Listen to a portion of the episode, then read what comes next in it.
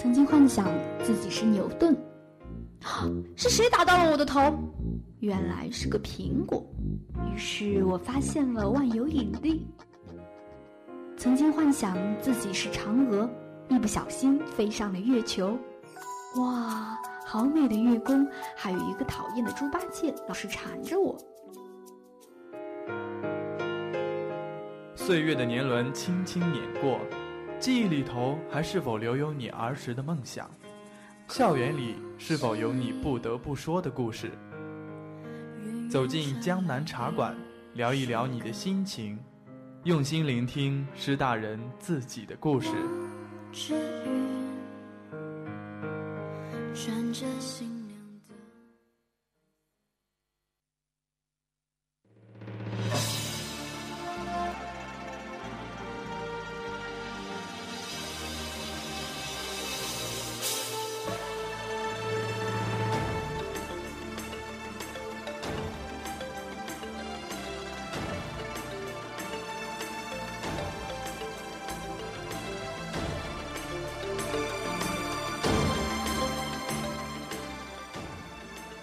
各位听众，欢迎继续锁定 FM 九十五点二浙江师范大学校园之声。这一节是江南茶馆，我是主播陈静。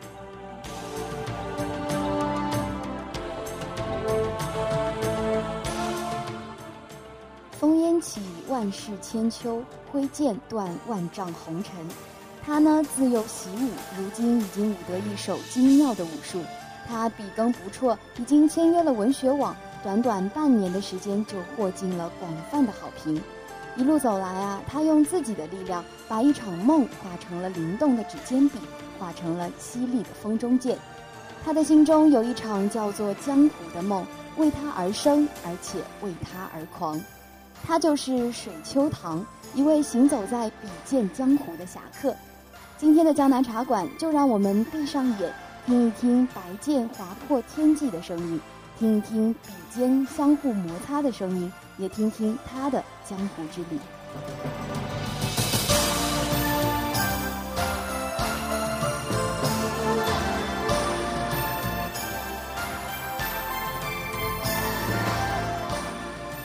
好的，那现在水秋堂啊已经坐在我的左边了，那我们就请他来给我们做一个自我介绍吧。诸位江湖豪侠。大家好，在下便是来自商学分院的水秋堂。嗯，好的，好简单的一个自我介绍，那我们也可以非常明显的感觉到我们水秋堂的一身一身正气了。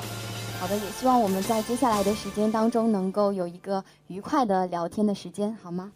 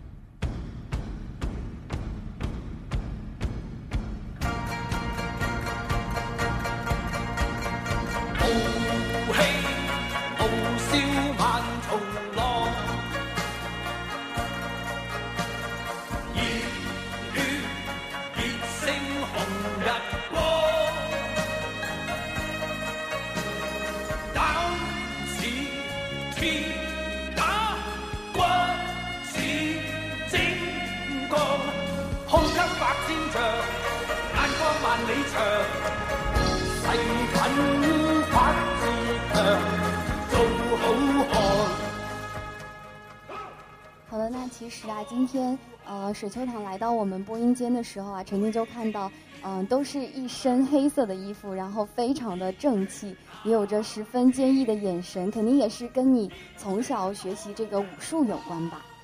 是的。嗯，那其实我也很好奇啊，为什么我们的水秋堂呢会从小就开始练武术？是什么让你就是呃想要说来学习这个武术的呢？说来惭愧啊。我小时候体弱多病，然后小时候就跟着身出武警的父亲练习武艺，然后有一次到了广东那边去做客，到了七叔家，广闻广东佛山咏春拳，于是便过去拜师学艺。虽然时间不长，但是总算是有点小成吧。嗯，那也就是说，呃，我们这个南方女性的强者集中集中地广东，还有你的父亲以及亲叔对你的武术事业的影响还是非常的大的，对吗？可以这么说吧。嗯，那呃，习武的过程当中啊，是有遇到过一些困难吗？是什么让你能够这样如此的呃一一如既往的坚持下去呢？我觉得习武，它就跟人吃饭穿衣一样，是必不可少的。因为习武，它要磨练人的一种意志，我们要推崇一种尚武精神。嗯，所以呃，水球塔也是想要把这种尚武精神一代一代的传承下去吗？传承二字，我并没有太太大的能力，但我希望中国能有更多的武武学爱好者，能够把这种精神弘扬下去。嗯，那我也可以很深刻的感受到水秋堂这个武术的热爱程度。其实，嗯、对于我们大多数人来说，可能对于武术并不是很了解，而且在我们的生活中，像水秋堂这样练习武术的人可能也不是很多。那在你的生活当中，有没有跟你一样喜欢武术的一些志同道合的朋友呢？有的，我也很庆幸能够遇到这样的朋友。有一个朋友嘛，本来是我的幼儿园同学，有一次恰巧在补课老师家的时候就遇上了他，他觉得需要培养一种兴趣，于是就跟我学习了大概五年这样子吧，然后。另外一个是高中的时候文理分班之后认识的，有一次他看到我表演之后就兴趣大盛，便一直跟我学习。嗯，所以说，呃，你的这些武术精神也是感染了很多的人。那他那在这一些你的朋友当中，你是一个什么样的形象呢？嗯，很多人，包括很多同学。都叫我大侠，可是我 却愧不敢当。嗯，其实，在我看来，我也觉得你很有一种大侠的修养和风范。平时嘛，其实我的师傅呢，也不不只有一个，因为我家旁边有一座山，有空的时候，我经常会上去练功嘛。那座山上面有一个比较安静的地方。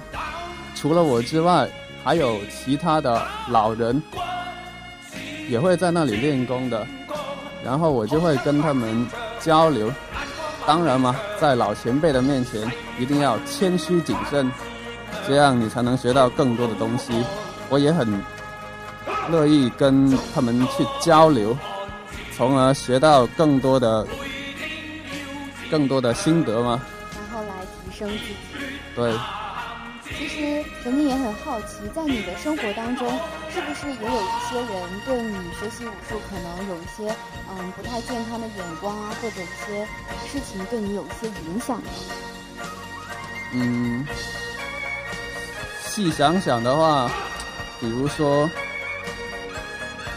我坐公交车的时候，我站在上面，我不想坐坐在位置上。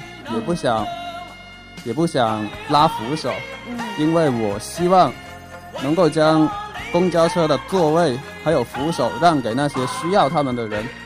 于是，每逢坐公交车，我只要站着马步就够了。但是有些人就觉得，这个小子如果遇上了急刹的话，一定会有危险的。嗯，他们。或者是关心我，但是我觉得有时候我做了自己该做的事就足够了。嗯，可能有很多人都不太理解你的一些行为，所以说大侠大侠有的时候也是非常孤独的。是啊，有时候总要默默忍受着不被世人理解的一种眼光嘛。嗯，那在这些眼光的包围之下，可能也会有一些其他的事情发生。你有没有想过要放弃呢？我觉得是没有放弃这两个字所言的。嗯，正如人，他不会放弃睡觉，也不会放弃吃饭。有些事情一旦做了，你就要一如既往的做下去，并且坚持不懈。武术对你而言，其实已经成为生命必不可少的一个部分了。嗯，可以这么说。坚持，坚持不懈的把它做下去。对。还有一点我也特别好奇啊，就是现在我们在师大嘛，那你是怎样在师大的一些情况下来练舞的？我通常都比较喜欢找一些安静的地方，然后练气、练功，从而来提升自己，然后每天来不断的进步，是吗？对，这样不仅可以锻炼嘛，还可以。让自己的精神更加的好，更加坚定。嗯，那刚才水秋堂有讲到这个练气，练气是在嗯学习武术当中的一个部分吗？像基本功一样吗？也可以这么理解，因为习武之道以功为体，以武为用，任何的武功招式都要有一种内功的支撑。不仅仅是一种架子而已，我必须要先练好气，才能够有一些比较自然的状态，才更好的去练一招一式，对吗？以气来调匀自己呼吸，这样才能够全身通畅，打起拳来才会更有精神，更有劲力。嗯，我觉得在水秋堂的。呃，这个练舞的过程中，我也学到很多。因为陈静本身也是一个练习舞蹈的人，当然跟武术的舞不太一样。但是你说的先要练匀自己的一个气息，我觉得还是非常的有必要的，因为这都是我们一些呃事业或者说兴趣的一个基本功吧。嗯。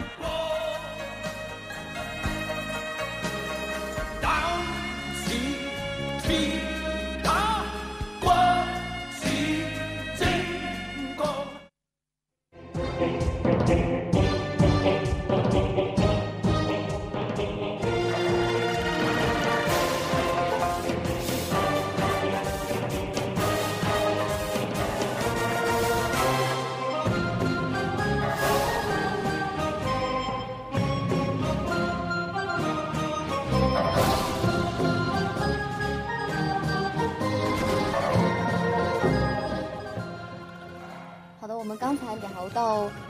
秋堂的一个武术，其实我也知道，你不仅能武，而且特别能能文，是吗？啊，这个就愧不敢当了，都是附庸风雅罢了。其实，在陈静的眼中，很多写小说的人可能都会对于语文这个科目有着不同寻常的理解或者热爱，不知道水秋堂里是不是也是这样的呢？哎，其实说到这个语文的话。我初中的时候是比较不喜欢语文的。嗯，怎么说呢？嗯，因为嘛，语文这一块就比较多背的东西，我就比较懒了。那后来是怎样转变了你对语文的一个看法呢？其实语文这一块嘛，我还是比较喜欢那种有古代韵味的。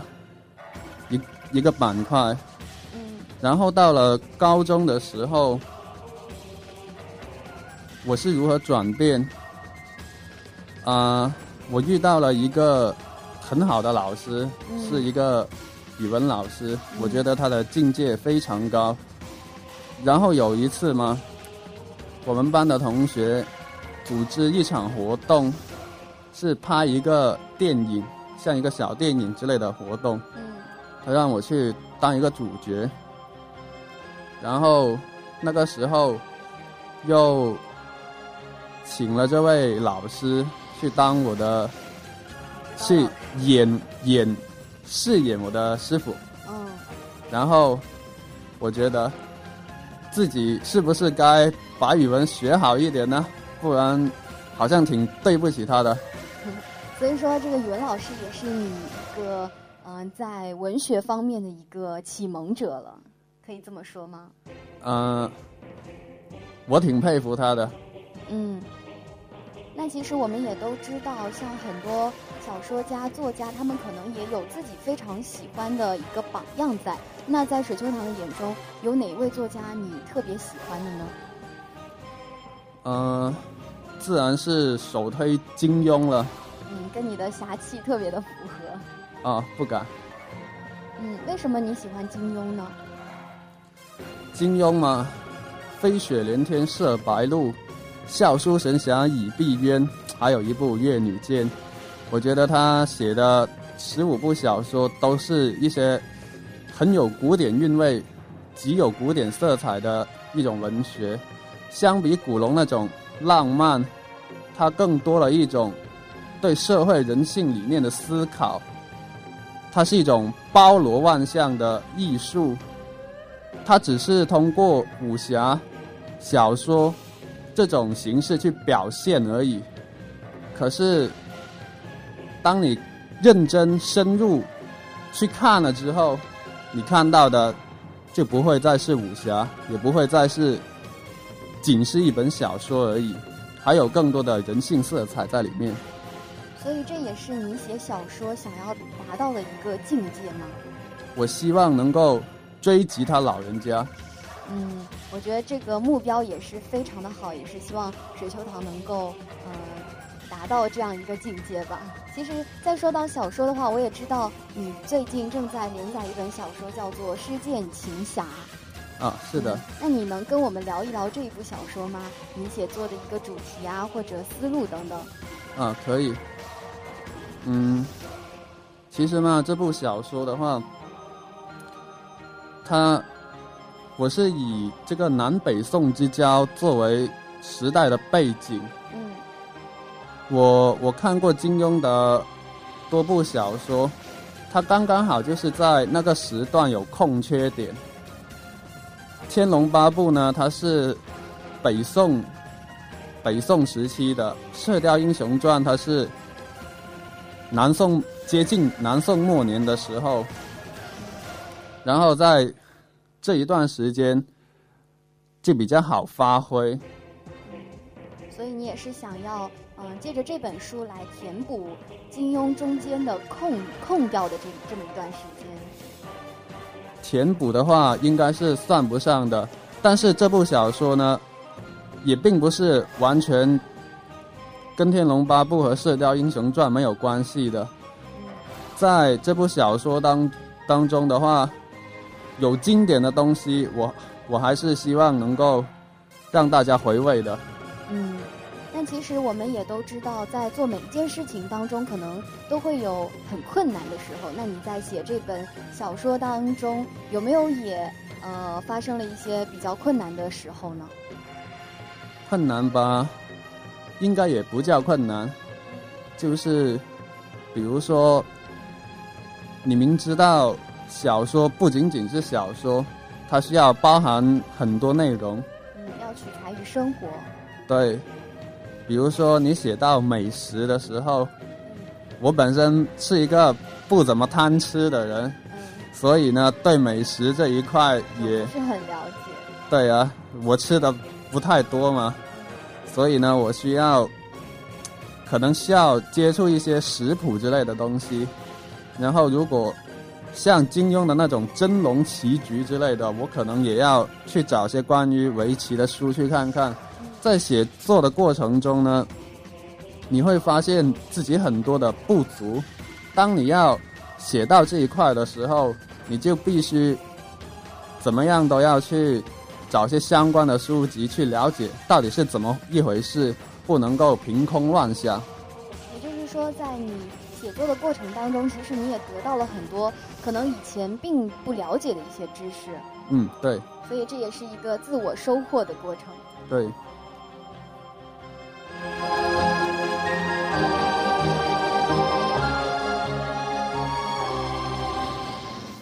当然啦，我们也知道《诗剑情侠》的话，它是一部武侠小说。其实我也特别困惑，就是这样的武侠小说，呃，我们的水秋堂是怎么想出来的？是单单凭借想象来把它造就出来吗？嗯，并不，并不一定都是想象的，因为呢，嗯，以前高中的时候，我就经常在写一些古诗词嘛。嗯。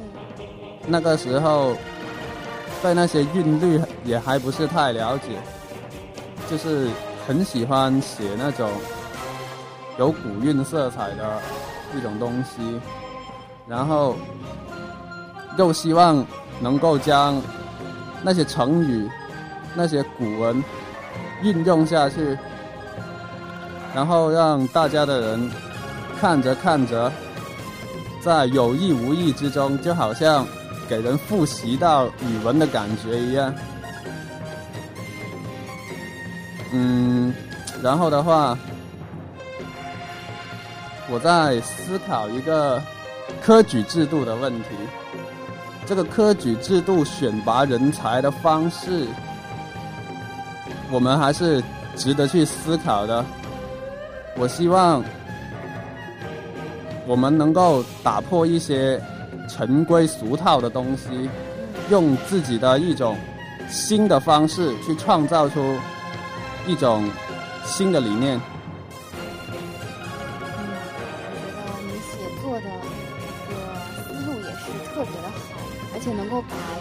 和写作结合起来也是非常难得的，因为我们现在其实怎么说也是一个学生的身份，学习学习对我们来说当然也是非常的重要。说到这个学习，小说和武术之间，这三者有什么联系呢？可以这么说吧，呃，有时候在图书馆偶尔会。看看一些商学的书，因为我是商学专业的。嗯。然后有一次，我就看到一本叫《如何成为带头大哥》的这本书。他，他这个作者就非常有意思，完全就是站在商学的角度去引用金庸小说里面的一些案例，去去分析。其中就有很多的那种管理知识，我细看了这部书，觉得很不错的。然后，商场如战场嘛，就像抗金，你带兵打仗，其实跟跟商这种东西也是可以联系结合在一起的。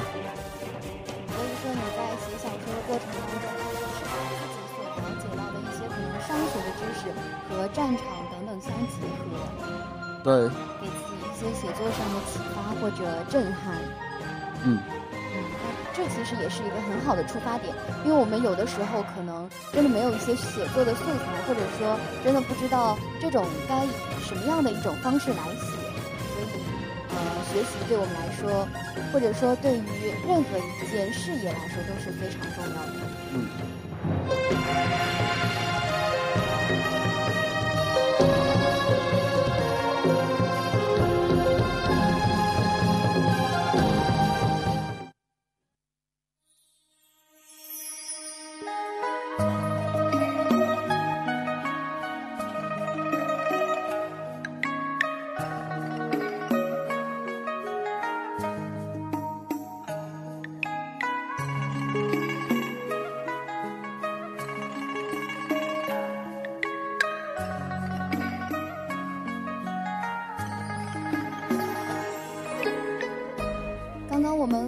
秋堂聊了很多关于武术啊、学习以及我们的小说等等。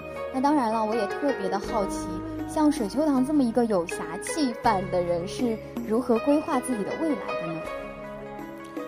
嗯，其实我是一个喜欢追逐梦想的人。嗯，我对自己嘛，在工作这一块规划的比较少，但是在梦想这一块，我却。有明确的规划，嗯，我希望呢，以后能够制成一部真正属于自己的游戏，因为我曾经小时候也玩过很多游戏嘛。嗯，男生基本上都可能对游戏比较感兴趣。嗯，对。我曾经尝试过用一部游戏将自己的意念加进去，修改了里面的程序。可是无论再怎么改，那终究只是别人的游戏，不是你自己的。我希望能够打造一款真正属于自己的游戏，然后也希望有机会的话，能够让这部作品拍成影视剧。我还希望以后能够有机会拜访全国全国各地的舞狮。我我希望能够提升自己的舞技，能够向他们学习交流，学到更多的拳术功夫。啊，我也希望以后最好能够创办一所书院。我希望中国能够有更多文武双全的人才。我希望能为这个中国做点自己。力所能及的事情，为国为民，侠之大者，我所能做的只是一点微乎其微的事情，还需要靠大家才能共同完成我们的中国梦。其实我刚才听了呃水秋堂的这一番话，我真的觉得你的目标非常的宏大。当然，我也觉得你所说的措施以及。呃，周游以及拜访一些可能很棒的拳师等等，也是很脚踏实地的行为。所以在你刚才的这一番话当中，我也是学到了很多，而且觉得你对未来的一个规划真的非常的明确。哦，谢谢。嗯，也希望你能够呃一直朝着自己的目标前行，不要忘了最初的那么一种初衷吧。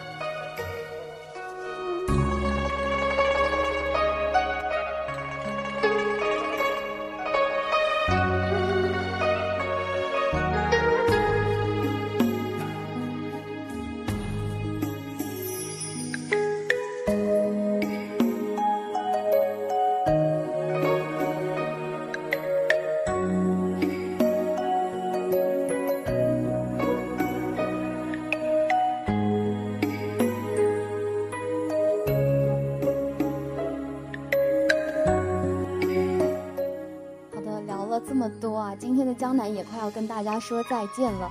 那在节目的最后呢，还是请水秋堂来跟大家，呃，来道个别，然后来说说看你有什么想要跟大家分享的话之类的吗？最简单也就一句话：男儿当自强。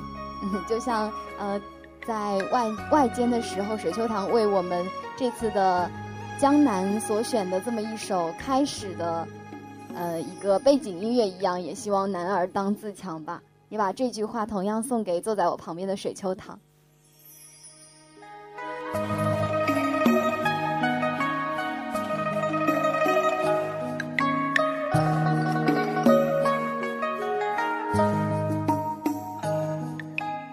好的，那以上呢就是本期的江南茶馆全部的内容了。感谢你的聆听，也感谢今天水秋堂的到来。我们下期再见我是陈静拜拜。